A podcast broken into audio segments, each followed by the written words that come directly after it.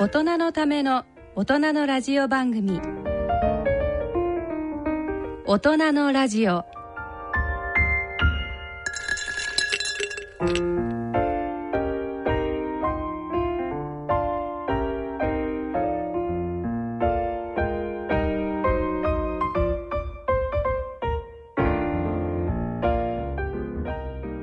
ご機嫌いかがでしょうか？安倍賢人です。ご機嫌いかがでしょうか？久保田貴子です。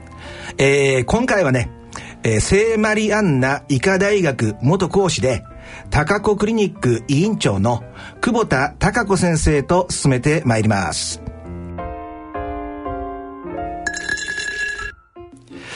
いやー、9月に入りましたね。あのーまだこれからね、現段階では高子先生の方は、高子先生でよろしいですか、はい、結構です。なんか慣れ慣れしかったら途中で怒っていただいても。はいあのーまだこれからね、現段階では、リスナーのあなたにとっては謎の人物ですけども、おなんか9月に、えー入りましたけど、身の回りで真新しいことはありましたか？うーん、特にはないですね。いいですよね。そういうなんかリアルなね、全く準備してないっていうのはね、じ、実はですね、私個人的に報告することがあるんですけど、言ってもいいですか、あの、ずっとね、あのー、5年ぐらい前から取り組んでたんですけど、はい。あの、原爆の、あの、被爆者の方を、はい。なんかこう、どんどんどんどんご高齢になっていくので、はい。えー心の整理をつけられるような、はい。なんか、を設け、機会を設けられないかなということでずっと取り組んでたんですけど、はい。ついに実りましてね、えー今年の12月10日、ノーベル平和賞はい。授賞式に、ええ。あの、広島と長崎のですね、被爆者の方を各1名ずつですね、はい。あのーまあ、授賞式の来賓として、えー迎えることができるっていうね。ああ、すごいですね。えーなんで、あのー今ちょうど人選をしてるところなんですけど、あのーよかったなとつくづく思ってですね、はい。これがき機会になってね、あのーあどんどんどんどんそういう方向の運動につながってくれればなっていうね、はい。思ってるような次第なんですけど、ちょっと自己アピールが過ぎましたけども、ええなんかどうしても言ってきたおきたかったもんですからね。はい。ええ久保田先生は医大講師をされた後に、現在、えー渋谷でいいんですよね？はい。駅から近いんですか、はい、近いです。何分ぐらい？2、3分ですね。あじゃあ本当に目の前っていうな感じですね。目の前ではないですけれども、駅から近いです。ああ、なるほど。で、現在渋谷で美容皮膚科のクリニックを開業されておりますよね。はい。で、えー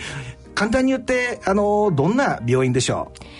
えっ、と、まあ、基本的にはシミとかシワとかははそういう皮膚のあの問題をあの解決するっていうクリニックですけれどもはは同時にあのもともと形成外科の専門医なので、えあの形成外科の普通のほくろを取ったりとか、ええ。あの外傷で縫ったりとかっていうのをしてます。うなるほど。ということは、私ね、その医学の分野結構お不慣れなんですけども、はい。形成外科っていうものを基本として、現在では皮膚を中心に、はいえ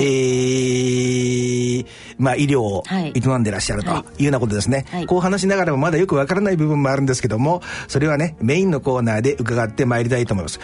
ところでなんか噂によるとね、はい。あのーリスナーの方知ってらっしゃる方も多いと思うんですけども NHK の「サラメシ」っていう番組があるんですよねあれなんか食事を紹介するコーナーお昼ご飯を紹介するコーナー、それで取り上げられたと。そうなんです。あのうちはスタッフルームでええ。毎日お料理してるんですお昼を。はあ。であの患者さんも食べていかれる方もいらっしゃいますし、ええ。あの結構エスニック料理とか作っているので、ええ。あの午前中に来るとあの美容のクリニックなのにエスニックな香りがするって言われてます。へえそれは誰があのちゃんとした調理師さんがいらしてってことですか？私たちがみんなで、はああ先生がやられる時もあるんですか？えっとメニューを決めるのは大体私ですね。なるほど。で作るのは部下だと。いや作るのも私です大体あ、そうですか。はいなんかそういうところにあれですね、非常になんかこう、アットホームな感じがね、して、よく、まあ、いわ人実なりと、はいい、なことがありますけども、なんかそんなところも合わせて伺えるようなね、雰囲気がします。えーそれでは、こんな感じでですね、えー久保田隆子先生との今回の大人のラジオを進めてまいります。大人のための大人のラジオこの番組は野村証券ほか各社の提供でお送りします。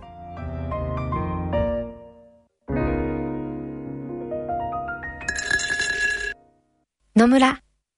第二の人生に必要なのはお金だけじゃないから。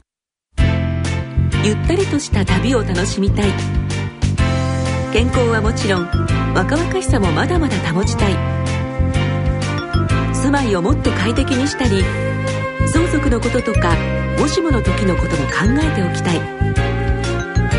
セカンドライフのために知りたいことってたくさんありますよね。あなたのハッピーなセカンドライフのために。野村証券の本支店ではさまざまなスペシャリストを講師にお招きして野村のハッピーライフセミナーを開催しています。詳細はウェブで「野村のハッピーライフ」と検索してください。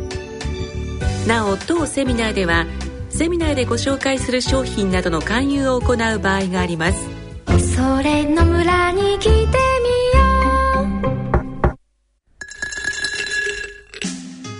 大人のための大人のラジオ。健康医学のコーナーです。今回は久保田孝子先生にお話を伺ってまいりたいと思います、えー、ここでね最初にえー、簡単に、えー、高子先生のプロフィールについて、えー、皆さんにね、ご紹介したいと思います。えー、現在、日本形成外科学会専門医であらして、えー、オバジ認定医医学博士という感じでいいんですかね。間違ってませんか、はい、であのー、1983年にまず聖マリアンナ医科大学を卒業されて、はいで、えー、その後、聖マリアンナ医科大学形成外科医局に、まあ、入局ということですよね。はい。で、えー、そこで乳がんの再建に携わりながら、えー、女性の形成外科医としての道を模索されたと。はい。で、えー、その後、1995年、えー、聖マリアンナ医科大学講師となられて、えー、ケミカルピールの世界的権威であるドクター・オバジ。あ、私も聞いたことありますね。はい、有名な方ですよね。そうです、そうです。え、その方に支持されたと。はい。この辺のとこも後でちょっと伺いますね。はい。で、1998年、えー、現在の渋谷区桜ヶ丘に高子クリニックを開設。はい。2004年アジアで初めてタイタンを導入されると。で、えー、2009年に、えー、会員10周年を機にクリニックをリニューアルさせたと。こんな感じでよろしいでしょうか？はい、えー、でちょっとね、細かいことはね、中には、あ聞いてるね、リスナーの方もわからないところがあったと思うんで、そんなところも合わせて聞いていきたいと思います。はい、これ、最初のちょっとあれなんですけど、ものすごく気になったんですけど、はい先生はご出身が群馬県の前橋市と。はいそうですああなんか私自分のことは明かすんなんですけど私も群馬なんですけども、はい、群馬好きでしたか？うん好きです。ああ、はい、何がこういうのを群馬出身の方に伺ったことないんですが何がいいいいでしょうかね？うん気気気取らないところがいいんじゃないかなと思うんですけど。ああ気取らないってきっとあれですよね、うん、冠婚葬祭の時うどんだとかそういう世界ですよね。そううどんは知らないですけど。でも言葉も雑だけれどもあったかいっていうのが私はやっぱり群馬好きですね。なるほど。なんかね自分の県だとあんまりそういうねえー、えー、意識で考えたことないんでね、はい、そうなのかな。今日また寝る時にちょっと考えてみたいと思います、はい、でちょっとね、えー、いろんなことを伺ってまいりますんで、ざっくばらんにね、はい、えー、もうご自身を解放されて、えー、お話しいただければと思いますが、はい、えー、少女時代はどんなえっ、ー、と、私、幼稚園が、あの、近所の子たちとは違って、ちょっと遠い幼稚園に行っていたので、はは。あの、幼稚園から帰ってきて遊ぶっていう習慣がなかったんですね。で、姉は近所の幼稚園に行ってたので、近所の子たちと遊んでたんですけど、ええ、で、あの、もう母べったりっていう生活をずっとしてきて、でだから幼稚園生の時なんかもカルテとかあのトランプとか嫌いだったんですね。人と何かやるっていうのがすごくダメで今でも球技って自分でするのは嫌いなんですね。だからひたすら走るひたすら泳ぐひたすら滑るっていう一人でできるあの運動は好きなんですけれども人との協調性っていうのはその頃からなかったんだろうと思います。なるほど。これなんでお姉ちゃんはすぐ近くの、はい、幼稚園とか保育園に行って高子先生だけ遠くに飛ばされたんですか？私が行きたかったから勝手に受験しちゃったんです。へえそんなとだって軍大の附属幼稚園。へえだって入ったの何歳ですか？えっ、と 2, 2年2年間なので5歳ぐらいですかね。すごいですよね。そのぐらいの時期にもうそういう意思があったってことですよね。なんか友達がその前は3年保育の幼稚園に行ってたんですけどその中の友達が受けるっていうのを聞いて私も受けるって言って親は受ける受けるなって言ったのを絶対受けるって言って受けちゃったんです。へえ。これお父様とかがお医者さんとかそういうのはありなんですか、うちの父は薬剤師です。ああじゃあ医療関係ではあったわけですね。そうですね。なるほど。おばたちはみんな医者に嫁いではいるのでへえ。だからいとこの代はほとんど医療関係ばっかりです。っていうことはなんとなく、はい子供ながらにしてそういう雰囲気を感じ取っていたということですよね。いや全然そんなことない医者になりたいと思ったことは医者になるまでなったことないの。思ったことないので。なるほど。であのー、先ほどの話ですと、はい、お若干内気と言いますかはい、あのー、幼稚園どのくらい、えー、通学するのにかかったんでしょう、はい、バスで10分ぐらいだと思うんですけど結局みんな他の子たちも遠くから来ているから、はあはあ、だからその幼稚園のお友達のうちに遊びに行くっていうのがなるほど。習慣としてないんですよね。なるほど。地理的にはそんなに変わらないけども、はい、そういう環境的に、はい、えー、そういう近所でどうのこうのっていう園児たちじゃなかったってことですよね。ね。はい、それものすごくね私あの社会病理が専門でしてね、はい、あの特に、えー、子供の時の、はい、環境といいますか、はい、そういうのがあ私の研究の中心なんですけど、これ、えー、幼稚園行きます。で友達もみんなこう遠くだからすぐ帰っちゃいます、はい、そうすると戻ってきますよね、はい、そうするとお母さんと過ごされる時間がうんと長かったってことですかね。お母さんってちなみにどんな感じのキャラクターの方でしょう？うん母はあのえっ、ー、と群馬の出身なんですけれども、えーあの、まあ、比較的裕福な家庭で5人兄弟の一人娘なんですよ。はあなるほど。お兄さんと弟に大切に大切に育てられてきてなるほど。かつ母の姉があの小さい時に亡くなっているのでだからもうたった一人の女の子ですごい甘やかされてきた人だと思うんですよね。そういう人だと娘さんにはどういうふうにやっぱりねこれが私ね、ええ、あの高子先生のなんか基盤になってるなって今睨んでるんですけど、はい、そういうお母様っていうのはどういうふうに高子先生に接触されたんでしょうね？うん。まあとにかく私はいつも母と一緒にいたい方で高校なんかでも、うん、あの高校が終わるとすぐに家に戻って、うん、母と一緒に夕飯のお買い物に行って夕飯を一緒に作るっていう。なるほど。あの結婚する直前まで、はい、それこそ主人主人もあの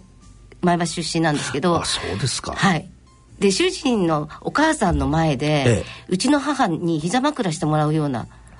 べったりだったんですよ。なるほど。なんかよく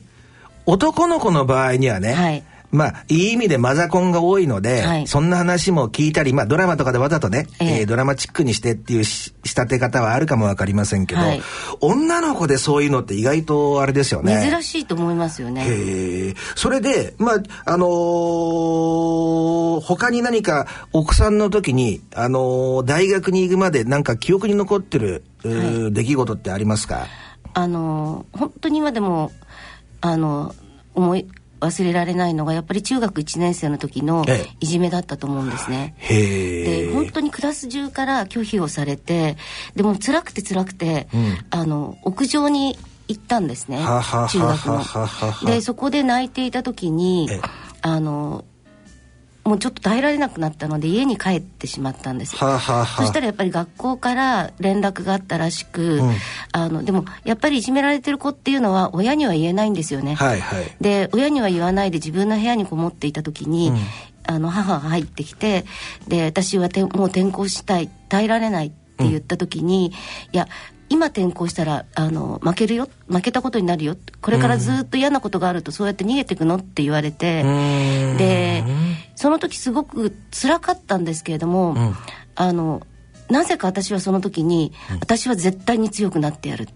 強くなってあのいじめられている人たちを守れるほど強い人間になってやるってその時に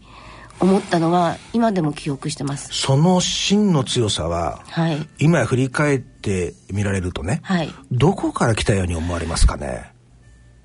だってその状況では、はい、高子先生自体がやられてるわけですよね、はい、それをおひっくり返そうとしてやひっくり返してやるっていう、はい、そういうものがメラメラと燃えてきたわけですよね。そういう辛い時こそ人間って学ぶこととかなるほど。あの気づくことって多いと思うんですよね。だから患者さんが何か辛いっていう話をした時に、うん、でも人間はね幸せな時から何にも学べないよって、うん、辛い時に、うん、あの誰もあの手を貸してもらって立っても意味がないから、うん、自分で立って、うん、それで歩かなければダメだし、うん、よくあの私があの自分で信じているのは、私は自分の家族の応援団員であり応援主人にとっては応援団長でいたい、だけどあの夫の人生は夫のものなので私が何かすることはできない。ただ一生懸命その立ち上がろうとするのを頑張れ頑張れっていうのが応援団員であり、応援団長だと思うんですよね。なるほど。それってだからあれでしょうかね。あのー、そこでよし私頑張ろうって思ったわけですよね。はい。はい、それっていうのはやっぱりえー、それまでお母様とかに、えー、愛情とかも十分注がれてきてるし、はい、あとここで引いたら、はい、あんた一生そうなるよっていう、えー、それでポッと肩を押してもらったっていうのも引き金になってらしたんでしょうかね。うん、だろうと思います。うん。どっかしらに、えー、勝てるっていうような確信があったんでしょうか、ね、いや、それはなかったと思いますけど、でも、なんかそういうこう、すごく辛い時に火事場のバカ力じゃないですけど、うん、そういうのって結構で出るんですよね私。まだちょっとここからね。で、はい、いろんな話を聞きながらまた探りを入れていきたいと思いますけど、はい、それ結果的にどうなったんでしょう？もう翌日から学校行きました。ででもいじめはまだ続きますよね。続いてます。どうされたんでしょう？えっ、ー、とただ学年が変わって担任の先生が変わられたことでその先生がすご素晴らしい先生で、うん、もうお亡くなりになっちゃったんですけれどもなるほど。あのそのえっ、ー、と2組だったんですけどははその2組のあの亀山先生っていう先生をみんな慕っていて、うん、でみんな自分は亀山先生にすごい可愛がってもらったって全員思ってるようなすごい素晴らしい先生だったのでなるほど。でそれで私は変わったしあの時に言えなくてよかったなっていうのは思います、それ2年の時にね高子先生にとってものすごく大事なイベントだったので、はい、2年になる時にはクラスのメンバーは変わったんですか？変わりました。あじゃあそれもあったのかな？それもあったと思います。1年内では結局ずっといじめられたっていうことですよね、うん、あの私の勝手に感じていることなんですけれどもあの私はきっとその1年生の時の担任の先生に疎まれていたんですよね。うん、ああの私ってこう優秀優等生タイプじゃなくって他の人と別でもいいっていう、うん、ちっちゃい頃からこう人と同じでいたいって思うようなことがあまりなかったので最初に言われた通りこう人と一緒にいるのよりも自分一人でっていう方が好きだったからね、うん、そうですね。で結局そのきちっとした先生ってその、うん、こうルールに従っていく子っていうのが安心だと思うんですよね。なるほど。でも私はそうではなかったから、でそういう意味でこう先生がちょっと疎ましく思うような気持ちっていうのは子供って感じますよね。はいはい。そういう意味では子供ってずるいと思うし。なるほど。うん、いや、これ私ね、あのー、そういうの専門なんですけど、はい、こう、やっぱりい、いじめられちゃうこのパターンっていうのは、あ自己主張ができないっていうのと、はい、あと、一人でこうに、なんていうか、こう、ものすごく、う人との対応がぎこちなくって機械的になっちゃうタイプと、はい、あとあまりにもこう目立って成功をアピールしすぎちゃうタイプとかいろいろあるんですけど、はい、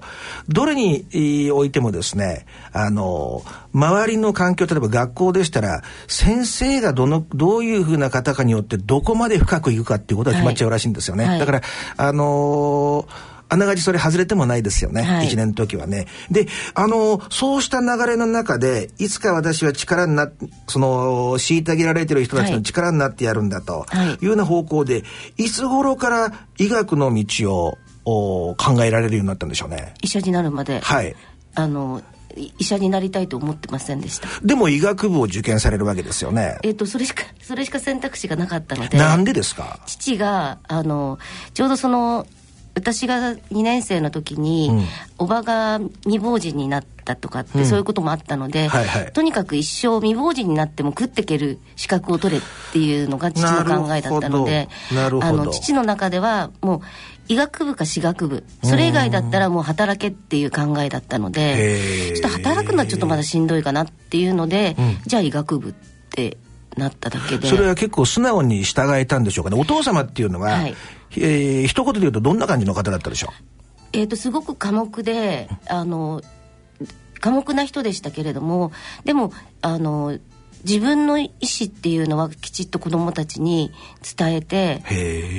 こうしなさいって言ってやらないとダメでした。ああなるほど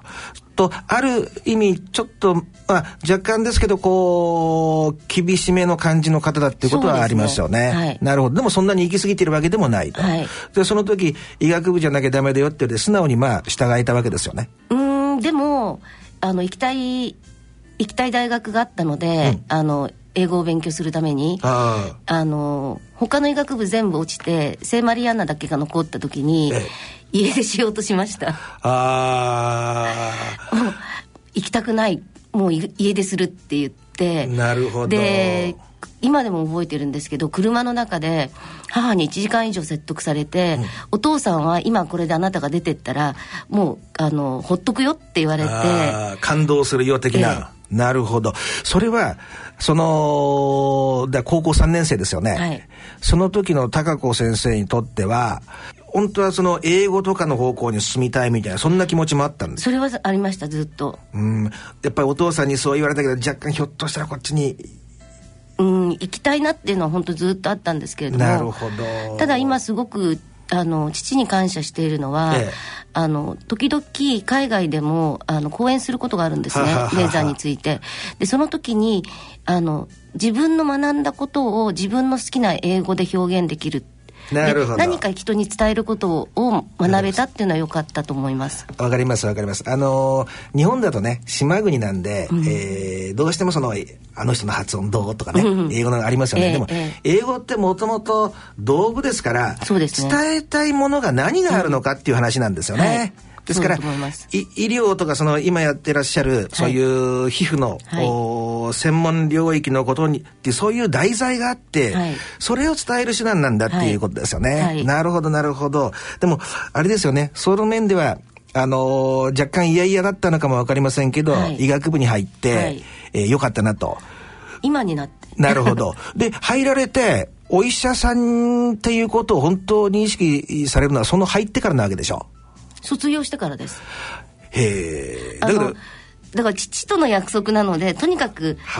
ライセンス取りゃいいだろうなるほどで。ライセンス取ったら私はバックあのバックパッカーになってやるとなるほど。でいくらなんでもバックパッカーの資金を親にももらねだるわけにもいかないし、はいはい。あの当時の医学部ではその実際に注射っていう実技とかええ。なかったですし、で私たちがあの薬理で勉強するお薬の名前とは、商品名とは違うので、うん。実際に何を処方しようかって言った時にわからないんですよ名前が。ああ、わかりますわかります。ええだから、まあ私も。、当直とかそういうのをええ。できるようにと思って、まあ、研修だけはやろうかっていうだけで形成外科に入って、で入った当当日にあの先輩がスポンジでこうやって飲んだよって教えてくれてたんですよ。ええ。だから私この仕事好きかもしれない。一生やってるかもしれないって急に思ったんですよ。え、そのスポンジのこと、その先輩がスポンジをどうされたんですか？スポンジでこう、縫う方法を教えてくれてたんですよ。手技を。ええそんなことがあるんですか、まあ、患者さんの皮膚で練習するわけにいかないですから最初は基本的なことはスポンジでこうややったりとかしていて。ああ、やっと言ってること分かりました。うんあきっとねきっとね、リスナーの方の方が私よりも早く理解したんじゃないかなと思うんですけど、だから、スポンジを皮膚に見立てて、そこで縫う練習をしたんだと。はい。はい。それを面白く感じられたんだ。すごく面白かったです。はあ、なんとなく、これは言葉で表現できるものと違いますよね。なんとなく。そうですね。ああ、でも良かったですよ。なんか身近な何かそういうものに引き寄せてくれたっていう面があったんでしょうかね。はい、男性の先輩、女性の先輩。あの、男性の先輩です。へえ、なるほど。で、えー、その辺からだんだんだんだんこれやるのかもな。そうですね。っていうような感じになられて、で、あのー、大宮の病院とかに出向されて、はい、大学病院にも行かれて、はい、その辺はどうなんでしょう？あの、えっ、ー、と大宮の病院に行ったのは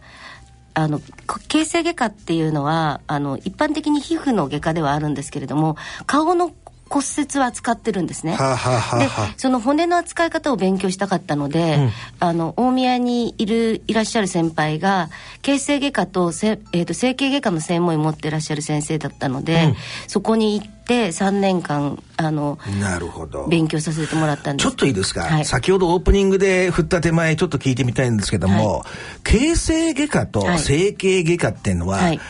何が明確な一線なんでしょう？えっ、ー、と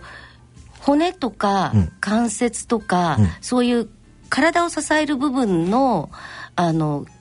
組織を扱っているのが整形外科で。形成外科は表面皮膚の表面の外科。あの形態の異常を治すとか。ですからあのお子さんでは口外列とか、はいはい、あとうちのせんあのうちの、えーと、初代の教授の専門は小児症っていう耳がなくて生まれるお子さんでしたり小児のちいちゃい耳って書くのね。はい。であとは手の奇形とかあとあの乳がんで乳房をななくした人の形をまた元に戻してあげるっていうものだったりあとはやけどなるほど。大やけどの場合の食費とかそういうのやるのが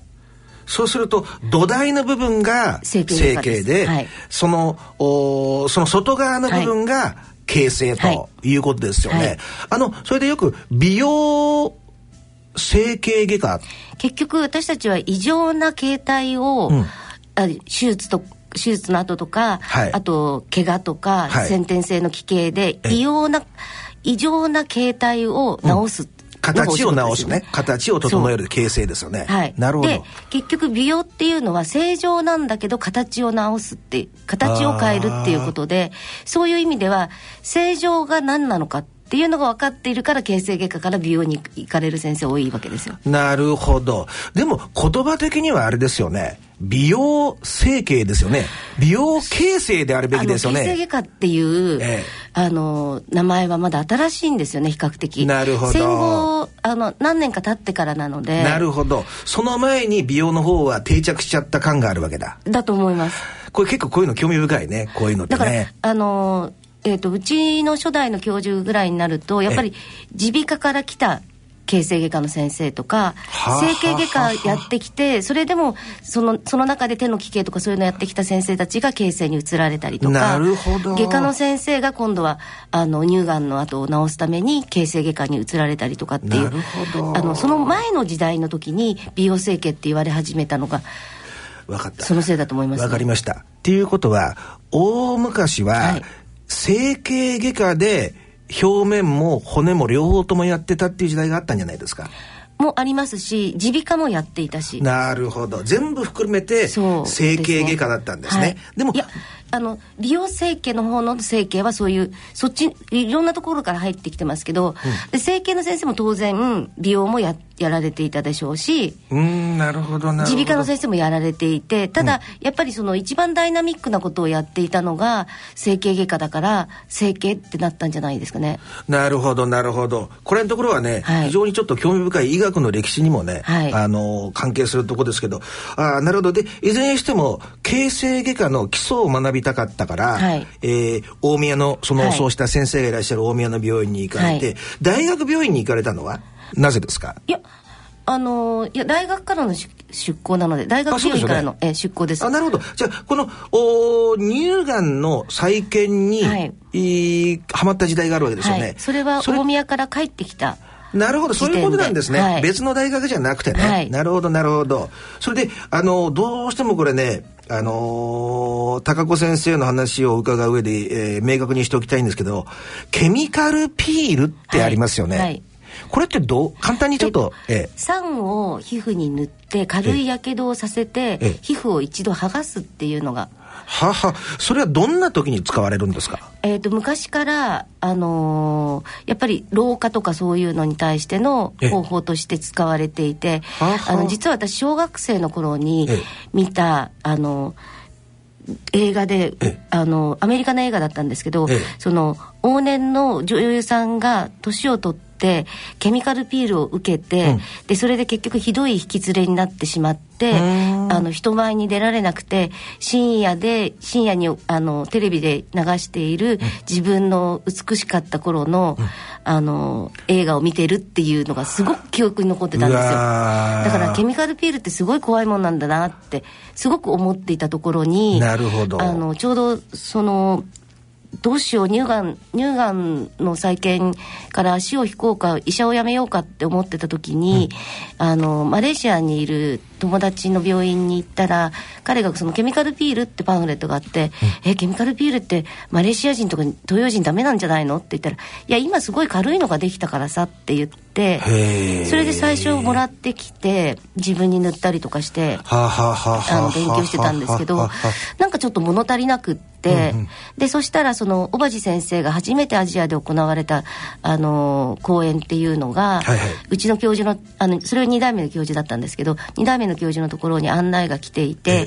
えでその教授は新しいことを学ぶっていうのはもうどんどん行きなさいって言ってくださる方だったのでなんか君最近ケミカルピールやってるみたいだけどこれ行ってみるって言ってくださったのがあのソウルで行われたおばじシンポジウムだったんですよ。はっきり言ってどうでしたか？あ目から鱗でした。どこがですか？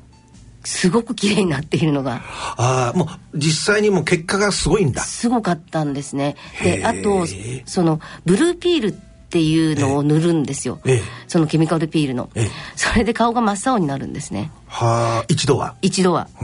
でええー、と思ってでまあその時にはシンポジウムであの3日間だけでしたけど、どうしても勉強したいって言ってそれで小鉢先生のところに行って、あのパーソナルトレーニングっていうのを受けたんです。はあ。小鉢先生のところにはどのくらいいらしたんですか？いや短いです3日間。へえ。だけど濃かったですね。なるほど。9時から5時まであの食事ももう食べながらずっとあの教えてくださって、ええ、それであの患者さんが行くと一緒に見に行って施術も一緒に見せていただいてっていうので。それって、はい、あのちょっとね、えー、もう一回確認したいんですけどちらっと先ほどね、はい、えー、乳がんの、はい、お形を整える、はい、そこにはもうちょっと諦めようと思ってたと。えっ、と思い込みがすごい強すぎるんですよ私って。はあはあ、それである時にその私の上司の考えてる再建と私の考えてる再建っていうのがちょっと違ってなるほど。違うっていうのが分かってきた時点で辛くなってきてなるほど。どうしようやめようかなって。その時にはもう乳がんしかなかったので乳がんの再建しか私にはなかったので、はいはいもう乳がんをやめるんだったら医者辞めますぐらいになるほど。なっていたので。なるほど。でもあれですよね。やっぱりそういう自分が進んでいく道でまだは学生の時って先生に依存してる部分はかなり大きいですよね、はい、だからその先生がどんな方かによって結構やっぱり振り回されちゃう部分っていうのは否定できないですよね。そうですよね。はい、だから先ほどの先生なんかはあの、でもそう考えると、聖マリアンナっていい大学ですね。あの、たまたままあ周りにいい方がいらしたんかもわかんないけど、はい、新しいものをどんどんどんどん行ってきなさいよと。はい、なんか、どっちかっていうとね、日本の医学部っていうとやっぱりあの白い巨頭じゃないですけど、はい、閉鎖的な、まあそれも現実としてまだ残ってるんだろうと思いますけど、はいはい、そういう面ではいい方が周りにいらしたですね。あのことにその二代目の石田博友先生は、本当に素晴らしい方で、はあはあ、大学を辞めになった後、うちの大学の眼科にかかって、で、終わって医局にいらっしゃって、ちょっと目の調子悪いんだよねって言って、あ、じゃあすぐ、あの、眼科の外来に電話しますって言って電話したら、教授が飛んでらして、いらしてるなら声かけてください。普通のおじいさんとして、普通の人と同じように並んで。あの、受診されてたんですよ。なかなかいないですよね。いないです、あんな先生。そういう方は。もう本当に尊敬してます。なるほど。やっぱりそういうのロールモデル。そうですね。ね、うん、ああいうふうになりたいなと思いますよね。思います。背中を見せてくれるというかね。小鉢先生っていう方は、どんな方だったんでしょうね？はい、うん。小鉢先生の言い草は、あのサクリファイスモアゲームモアっておっしゃって、ええ、犠牲が大きければ大きいほど綺麗になるんだよって言ってもう患者さん真っ赤で顔がボロボロボロボロ剥がれてて不安なんですよクリームを塗ってて。でそれは正しいやり方なんだけどでもそれを患者さんが「私不安なんです」って「いやこれで綺麗になるんだからサクリファイスモアゲームモア」って言い切っちゃう。サクリファイスモアね。犠牲が多ければ、はい、ゲインモアと、売るものが多いと。だから、先ほど映画で、はい、あの、女優の方が、はい、あ顔が引きつっちゃって、あの若い、若かった時の綺麗な自分のお顔をずっと見るっていうようなこと言われましたけど、はい、それって結局、昔の薬剤は、はい、その酸が強すぎちゃったっていうことなんでしょうかね。あと、あの、えーと、その当時っていうのはもうボンとやってしまうっていうのが多かったらしいんですけど、うん、小鉢先生が考えられたのは、うんすぐにあのそのケミカルピールをやるんじゃなくって、うん、1か月間準備期間を持って、で実はこの1か月が一番辛いんですけど、でその後も予防のためにあの色素色素あのシミができたりしないように、うん、あの後のまた1か月間はちゃんとこういうクリームを塗りましょうっていうのを考えられたので。なるほど。そのおケミカルピールだけじゃなくて、はいその前に準備期間でいろんな、その時に、あの、皮膚になんかいろんなものやっぱり塗ったりとかそういうのがあって、その、小鉢先生を有名にしたのは、はい、そのブルーピールなんですかね。ブルーピールですね。ブルーピールは何でできてるんでしょう、はい、ブルーピールは TCA っていう、あの、トリクロール酢酸っていう酸でできてるんですけれども、ええ、そこにブルーの色を入れたことによって混ぜるんですね。実際あの施術の前に。それで均一に同じように塗れるっていう塗り忘れがないっていうのをやったのがはははわかります非常によく。あのー、男性ですと昔角刈りってしたんですけどね、はい、パウダー仕上げって言って、はい白いパウダーをパンパンパンパンパンって上から塗りますよね。はい、そうすると、わかります？あの、リスナーの方、イメージしてほしいんですけど、上から短い単発のスポーツ刈りの上にポンポンポンって白い粉塗りますよね。はいはい、と髪の毛の切断面だけは黒く見えるから、この表面の凹凸がはっきり見えるんですよ。はいはい、それと同じようなもんですよね。色が入ってるから均一にこう、塗れると。でも、ものすごくベーシックなことですけど、そんな、それを思いついたのが小林先生なんだ。そうです。じゃあそのブルー自体が何か特別な効能を持ってるわけではないんだ。ないです、ないです。なるほど、興味深い。へえ。で、あの、そんなこんな、あの、流れの中で、その綾子さん。はい、その綾子さんという方は、ど、どんな方？えっと、その綾子さんは、あの、カトリックの小説家ですけれども、ははあの、私は、えっと、ちょうど40になる時に、ええうちは子供がいないので、ははその子供のいない人生を自分が受け入れられるかどうかっていうのですごくあの思い悩んでいた時に、はいはい、手当たり次第に本を読んでたんですね。うん、でその中であの自分のいいこのこれから先こうしていけばいいのかなって思うようなの道づけをしてくれたのがその綾子さんの本だったと思うんです。何が書かれてたんでしょう？うんまあいろいろな本を読んだので何とも言えないんですけど私が一番学んだのは、うん。あの私はすごく人に対しても思い入れが強すぎていて、うん、人との距離感覚っていうのをうまく取れなかったと思うんですね。なるほど。でそれをあの人にも人に対しても期待しすぎない、うん、で過小評価もしない、で自分に対してもあの期待しすぎない、うん、で過小評価もしないっていうのでなるほど。自分はこれでいいんだってでゼロからのスタートなので、はあはあはあ、それまで私は減点式の生き方をしてたと思うんですけどもあの加点式になったので、うん、なんかいいことがあればそれラッキーだし、うん、悪いことがあってもまあそんなもんだねってこう気持ちのスイッチの切り替えを私は学べたようなそれってある意味、はい、なんかコペルニクス的なこの発想の転換ですよね。はい、そうですね。だから、おそらく、今、高子先生が言われたことっていうのは、人との比較じゃなくて、はい、自分のことだけを見て生きていくっていう姿勢になってったっていうことですよね。はい、それを、この、おそのあやこさんから。そのあやこさんから学んだっていうことなんだね。なるほど。で、そんな、こんなが全て今の高子先生の基礎になってらして、はい、で、えー、どんな経緯で、えー、開業されるような？結局小鉢先生のところで勉強したのがあの日本の保険診療では認められていなかったので、ええ、その当時やっぱり大学病院では難しいっていうことでこれをやるためにはもう開業しかないなっっていうのでああなるほどあの開業しただけで私は全然開業志向もなかったんですけれども、うんうんうんうん、でもあれですよね。確かにこれまでの経緯を伺ってるとお乳房の再建から一旦離れてその道が完全に途絶えて次の人生の一本道であるこのケミカルピーリングですよね。はい、これは、これがなかったらやっぱ生きていけないわけですもんね。はい、高子さんにとっては、はい、それを実現するにはもう開業しかなかったと。はい、なんか、なんでね、こんなことを伺ったかというと、こう、おもともとその人のとの付き合いがそれほど得意じゃないみたいなことを言われ,、言われてたんで、開業っていうのはね、なんかその、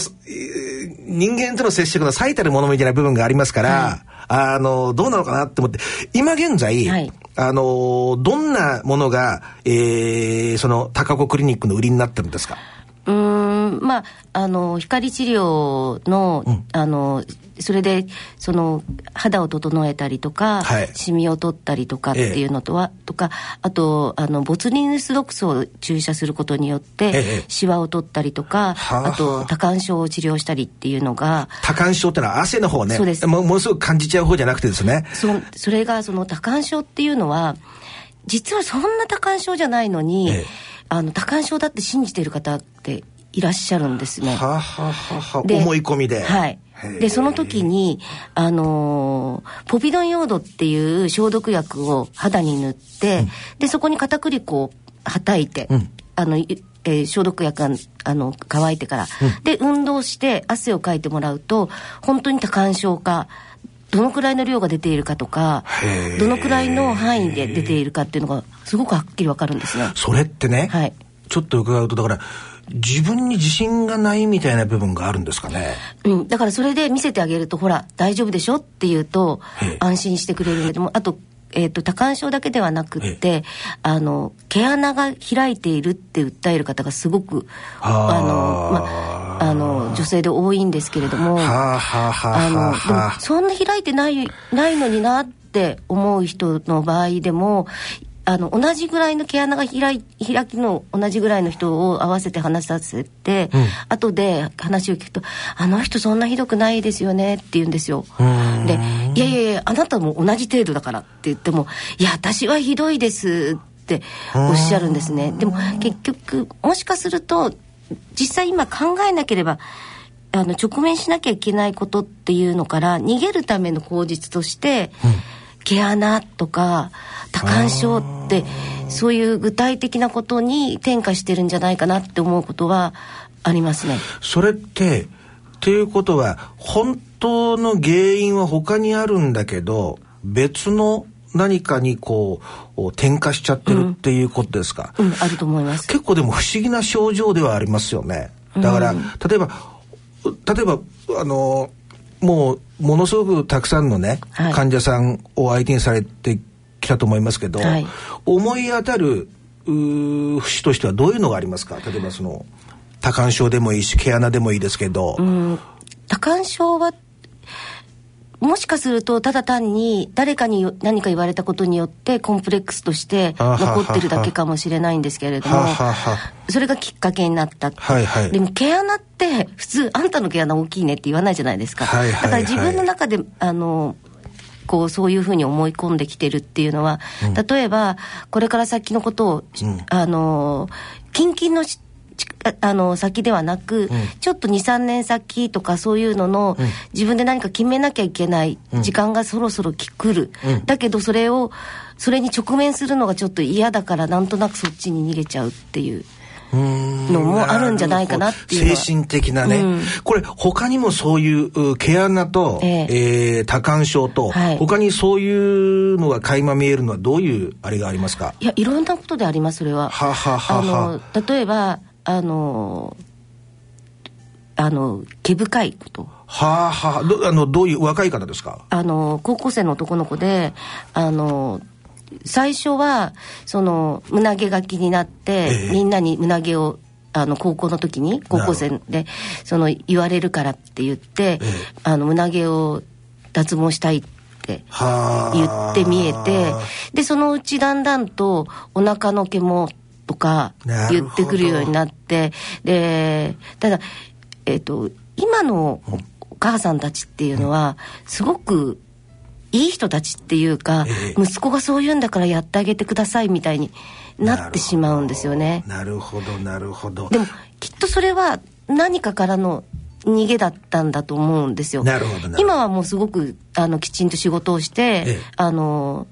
明るくあのはつらつな子になってますけれども。なるほど。非常に興味深い。これね、はい、今聞いてて私ふと思ったんですけど、ねはい、前こういう文を読んだことがあるんですよ、はい、お昔に比べるともうええ食べる食、はい、食がもものすごく豊かになってきてますから体とかも身長とかものすごく大きくなってきてますよね、はい、でもそれにそれとは全くこう反する形で求めてる美しい形っていうのは特に女性何かね、はい、ものすごくスリムにね、はい、あのなものがあのモデルさんになってるって、まあ、前から言われてることですよね。ですからそうするとねなんかその、そういう、実際は自分が普通に好きなように食べたら、ある程度こう、ガツンとしてしまうのに、はい、求められてるものは、あの、ものすごくそれと反するイメージだから、はい、その2つのギャップっていうのが、ものすごく苦しめて、はい、その、その人を苦しめて、結局それがね、あのー、拒食症とか過食症の原因になるって話があるんですよ。はい。はい、ですから、私ね、今の毛穴、はい、から毛深さ、が多汗症、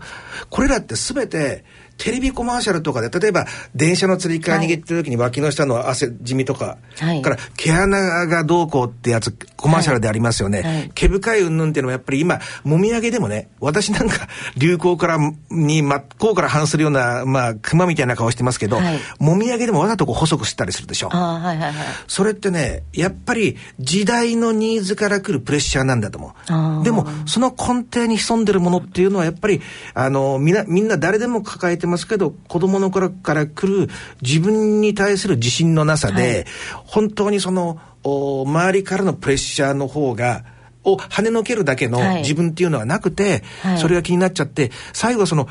あの前あのテレビでやったんですけど風船おばさんって見たことありますか、もう顔のええーはい、顔の中にあれ何を注射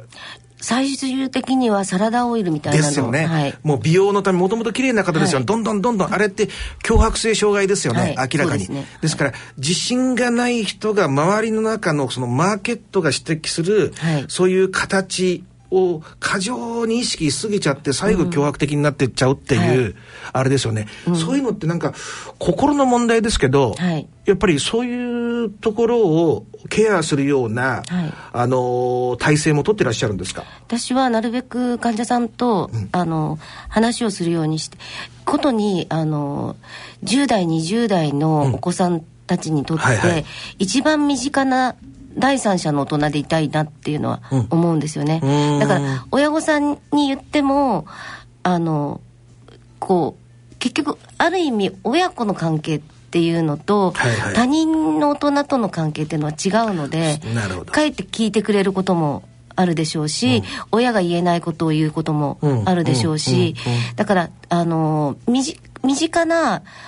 あの第三者の大人でいたいと思ってなるべく話は聞くようにするし、うん、あの例えばその何かで悩んでるって言ったら、うん、あのそんなにいいことは言えないんですけどでも私はこうだったよっていう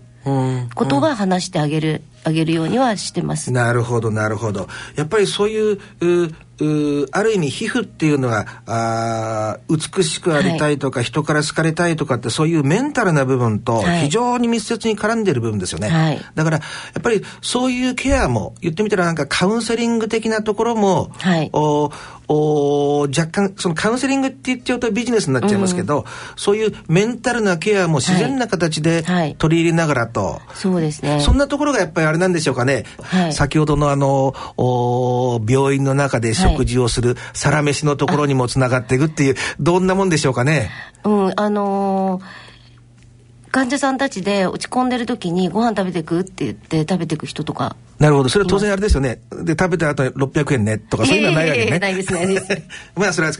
であともう一つね、はい、あのーこれ、この私たちのね、この番組は大人のラジオって言ってるようなもんでね、はい、あの、比較的、えー、年齢層的には、はい、あ上の方が多いんですけども、はい、今、アンチエイジングっていう、のは一つのなんかキャッチフレーズですよね、時代の。はい。はい、そういうことに関しては、高子クリニックではどう取り組まれていらっしゃるんでしょう？えっ、ー、と、私はあくまでも、あの、皮膚と表面の専門家なので、その、アンチエイジングに対して何かっていうのはやっていないんですけれども、ただ、あのー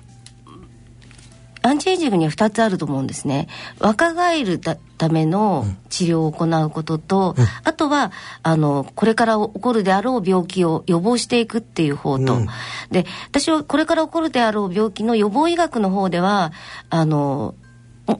患者さんが希望される場合にはちゃんとした先生をご紹介しますし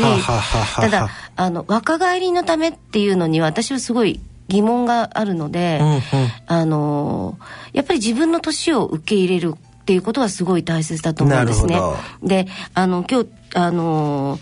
えっと、視聴者の方には見えないんですけれども、アドバンススタイルっていう、ええ。っと、大和書房から出ている、ニューヨークの60歳以上の普通のおばあちゃんたちの写真集を持ってきたんですね。で、これがすごくかっこよくって、あの、本当に見ると、すごい派手な格好もしているんですけれども。でもあの若作りじゃないんですよね。派手だけど若作りじゃない、なるほど。今ねちょうどね、はい、リスナーの方ちょっと見えなくて残念なんですけど本当にあの白髪のおばあちゃんですよ。あのだから無理に髪の毛なんか黒く染めてないですよね。そうですね。ですけどで手なんかもしわくちゃなんですけど、うん、あのものすごい白のあの、ピンクとか黄色とかそういう、えー、原色からできてる T シャツを着たりとかですね、はい、バレリーナの、お、ね、ようなフリルのスカートを履いたりとか、確かにこれかっこいいですよね。かっこいいです、本当に。これってやっぱりこのかっこよさどこから来るんでしょうね？やっぱり人の真似をしていないってことだと思うんですよ。ああ、なるほど。あと常識にとらわれないで、私こんな年だからこんなの着ちゃいけないわっていうのじゃなくって。なるほど。自分はこれを着たいから。あの着るのよっていう。なるほど。自分らしさ。ここに書いてあるのが若い子たちに言いたい。いつかあなたも大人の女性になるのよ。心配せず焦らなくていいの。年を取ることを心配する必要はないのよ。それぞれの年代で年齢が個性を作り出すもんなんだから。なるほど。かっこいいですよね。かっこいい。それねつい最近読んだこれぴったりな言葉あるんですけどね、はい、ジョージ・クルーニーって言いますよね、はい、俳優で。あの人自分の白髪とか染めないんですよね、はいご存知でしょ、はいはい、であれってなんでなんかって誰かが聞いたらしいんですよ、はい、そしたらねそのその時代時代でね自分が演じられるぴったりの役があるはずなんだっていうね、はいはい、そういうことがあるからなんていうか逆にあのー、特に今の日本なんかですと男の人髪の毛染めてる方たくさんいますよね、はいはい、ですけど逆にああいう俳優がね真っ白な髪の毛なんだけども、かっこよくダンディーにあれすることによって、なんかやっぱりね先ほど言った、あの、無理する必要ないんだと、はい、世代世代でありのままで自分で自信を持ってるのが一番かっこいいんだっていう何かね、つ、え、な、がるものがあるなっていう感じしますね。はい、はいこれね、最後にね、はい、あの、いろんなことを伺いましたけど、はい、おやっぱり今のこの皮膚の、はい、に対する取り組みにやっぱり人生かけてらっしゃいますよね。はい、で、一言ね、聞いてるリスナーの方にも、いろんな年齢の方がいらっしゃると思うし、はい。はい、でも聞いてらっしゃるリスナーの方に、あのー、そうした、あまあ、皮膚に取り組んでらっしゃる専門家からですね、はい、心のケアも含めて一言お願いできればと思います。あの、美って何なのかっていうことを考えた時に、あの、いろいろな形の美もあると思うけれども、うん、やっぱり自分らしさ、っていうのを他の人と一緒である必要はないんですよね。なるほど。自分らしくいられるっていうのが、うん、それがその人が美しく見える状態だっていうのを、なるほど。あの私は思ってます。それってあれですね。あの先ほど高子先生自体が言われていた、はい、あのその綾子さんのあれを読んで、はい、初めて人と比較しないで、うん、自分は自分で、はい、自分なりに進歩していけばいいんだっていうことを感じたっていうことがそのバックボーンにあるわけですね。なるほど。なんか今日はね本当になんかこう実直に、あの地味にコツコツコツコツと誠実にやられてるなっていうね、あの、印象を受けてですね、なんかこういう出会いっていうのは非常に嬉しいものでね、はい、あの、私もね、非常に感謝しております。ありがとうございます。高子先生ありがとうございました。ありがとうございました。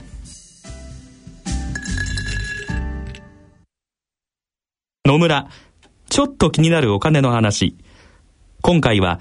少子高齢化ですお母さん新聞読んでるけどすごい記事があるよ何ですか？内閣府の平成26年版高齢社会白書によると50年前には日本ではおよそ10人で1人のお年寄りを支えていたけど2015年には何人で1人のお年寄りを支えていると思う ?7 人くらい？とんでもない。なんと2.3人。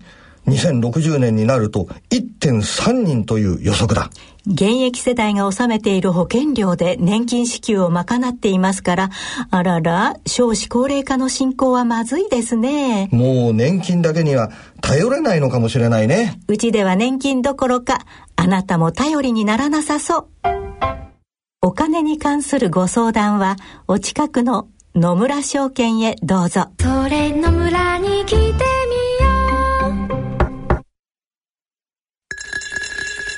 大人のための大人のラジオ。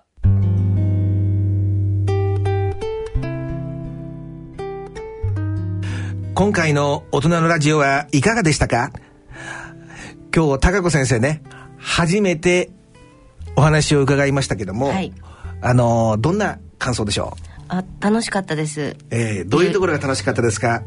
うん私が気が付いてなかったことも引き出してくださったような気がするので。あでも確かにあのこういうところで自分の人生を振り返ると、はい、意外となんか、あのー、自己確認につながるというか、はい、そういう面ありますよね。はい、私はずっと聞いててね、あのー、うちの家内なんかもね、はい、随分この、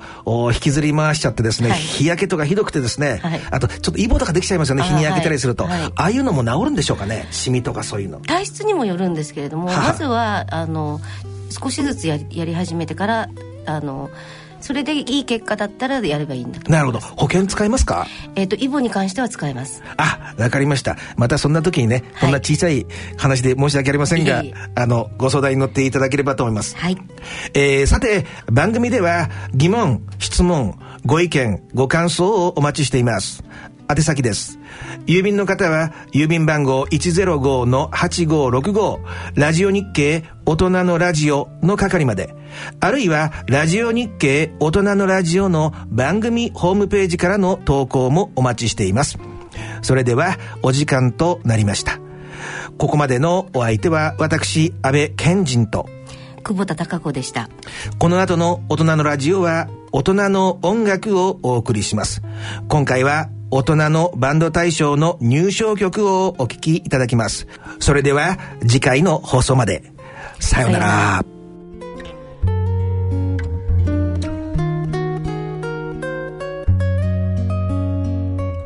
大人のための大人のラジオ。この番組は野村証券ほか各社の提供でお送りしました。